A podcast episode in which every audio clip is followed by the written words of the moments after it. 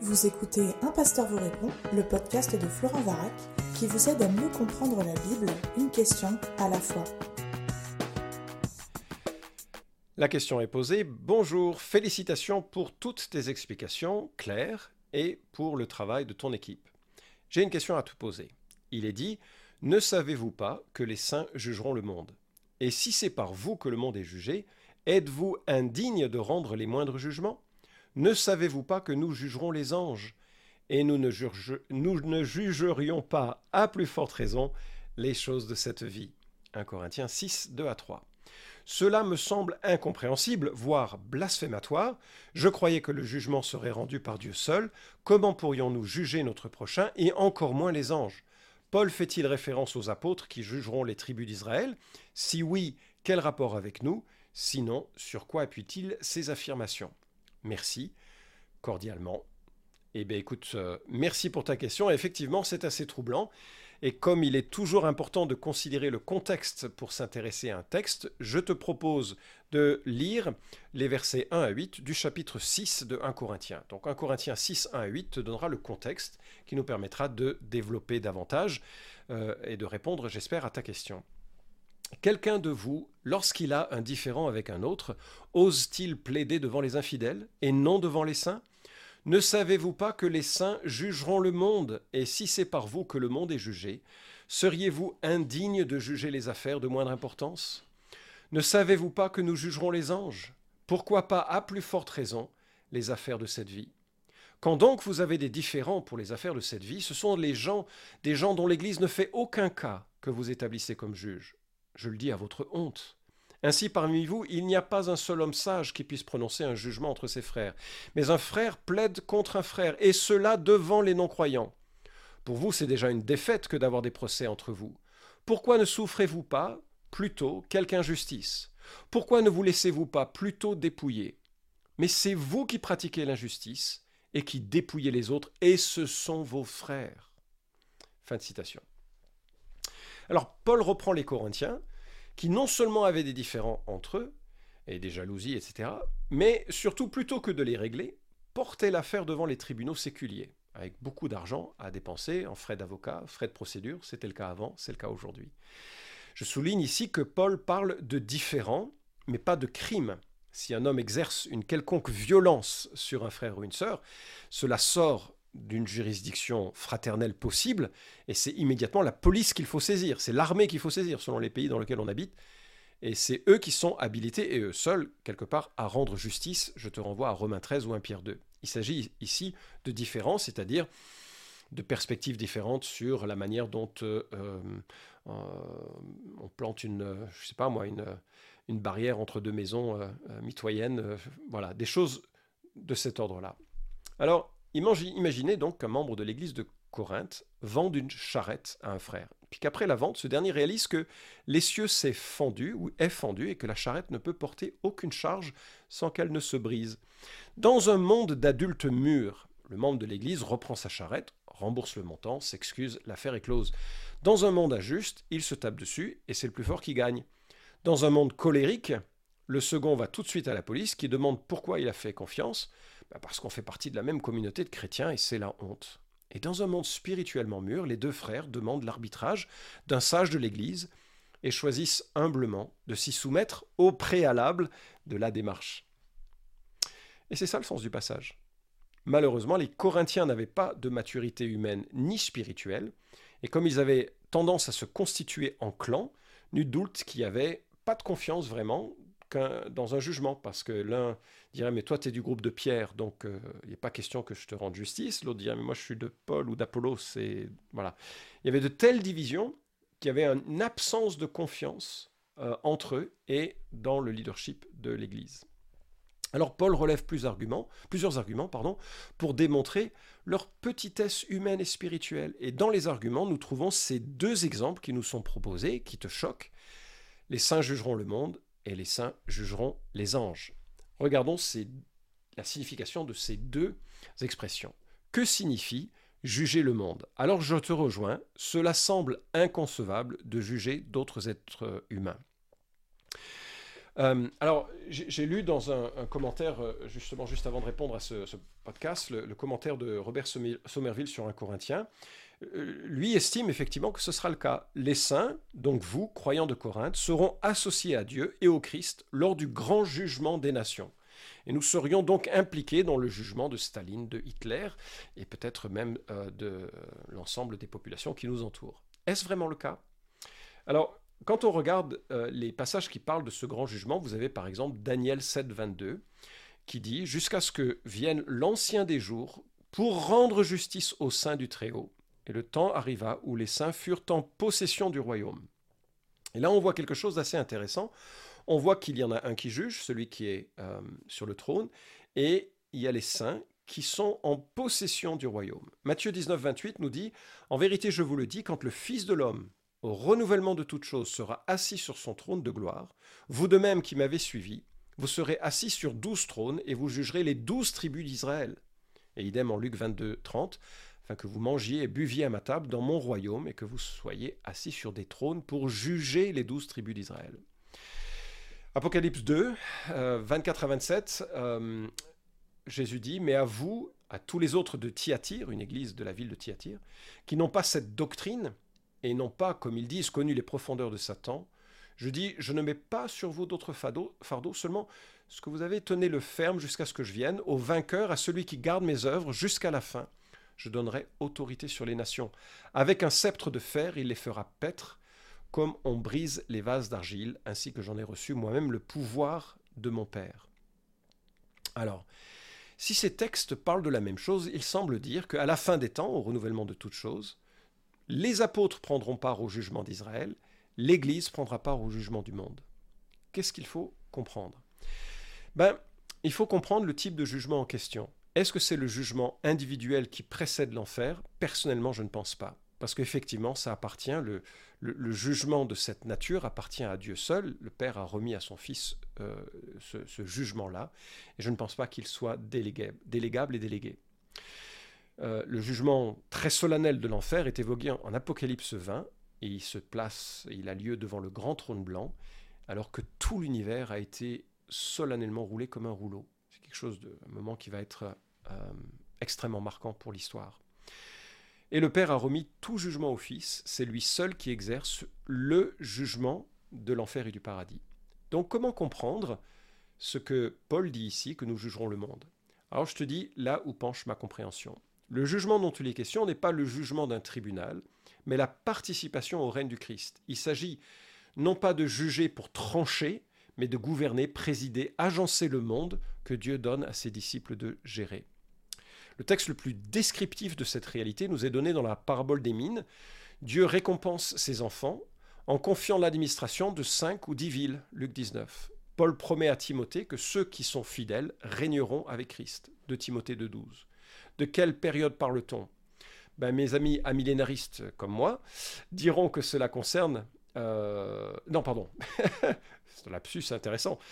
Non pas mes amis amillénaristes comme moi, je suis prémillénariste, mais mes amis amillénaristes, ça c'est vrai, diront que cela concerne le paradis ultime. Ce serait une manière d'évoquer la vie dans le nouvel univers. Nous, chrétiens, croyants, sauvés, enfants de Dieu, nous administrerons ce monde. Et c'est certainement le cas puisque on voit les rois et les reines de la nouvelle terre venir apporter leur gloire dans la nouvelle Jérusalem.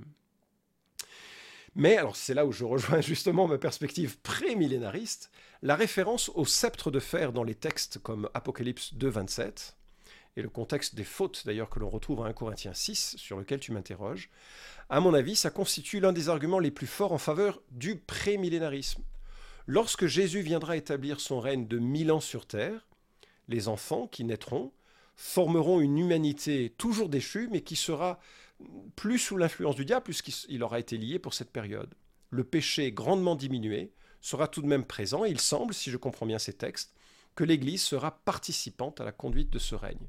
C'est en tout cas la croyance que l'on retrouve dans les écrits de Qumran, Dieu jugera toutes les nations par la main des élus. Euh, je te passe la référence. Et d'ailleurs, on a un peu de cela dans Deutéronome au sujet euh, de, ce sujet. Moïse doit éviter de constamment juger les affaires du peuple d'Israël et il établit des juges sur 10, 100, etc. Et cela forme une forme d'administration, une sorte d'administration pour gérer les affaires courantes du peuple. À mon sens, c'est de cela dont il est question. Premièrement, dans le temps du règne millénaire du Christ, nous allons régner sur une terre. Il va falloir imposer un règne contre des pécheurs qui ne euh, voudront pas se soumettre forcément à Dieu, mais qui n'auront pas la possibilité d'aller aussi loin que c'est le cas aujourd'hui, influencés qu'ils sont et que le monde est par les forces sataniques. Et puis ensuite, certainement dans l'éternité, avec une forme de participation au règne de Dieu. Il faut bien réaliser que l'intention de Dieu au départ, en faisant de Adam et Ève son image, c'était d'être ses représentants.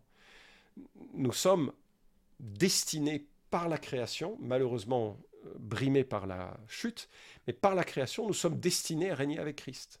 Jésus vient reprendre le règne, et dans notre association à Christ, nous devenons cohéritiers avec Christ, et nous sommes associés à son règne. Nous allons régner de nouveau avec lui, dans un univers apaisé et de sa part.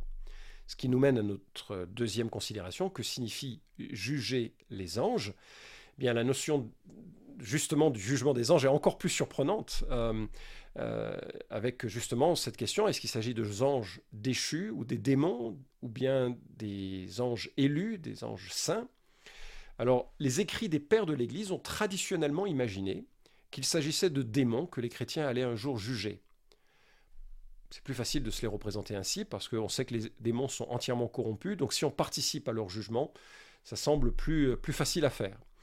Mais en fait, quand le terme ange est utilisé dans le Nouveau Testament, sans aucun euh, qualificatif, c'est plutôt pour parler des anges élus, des anges bons, des anges euh, restés fidèles à Christ.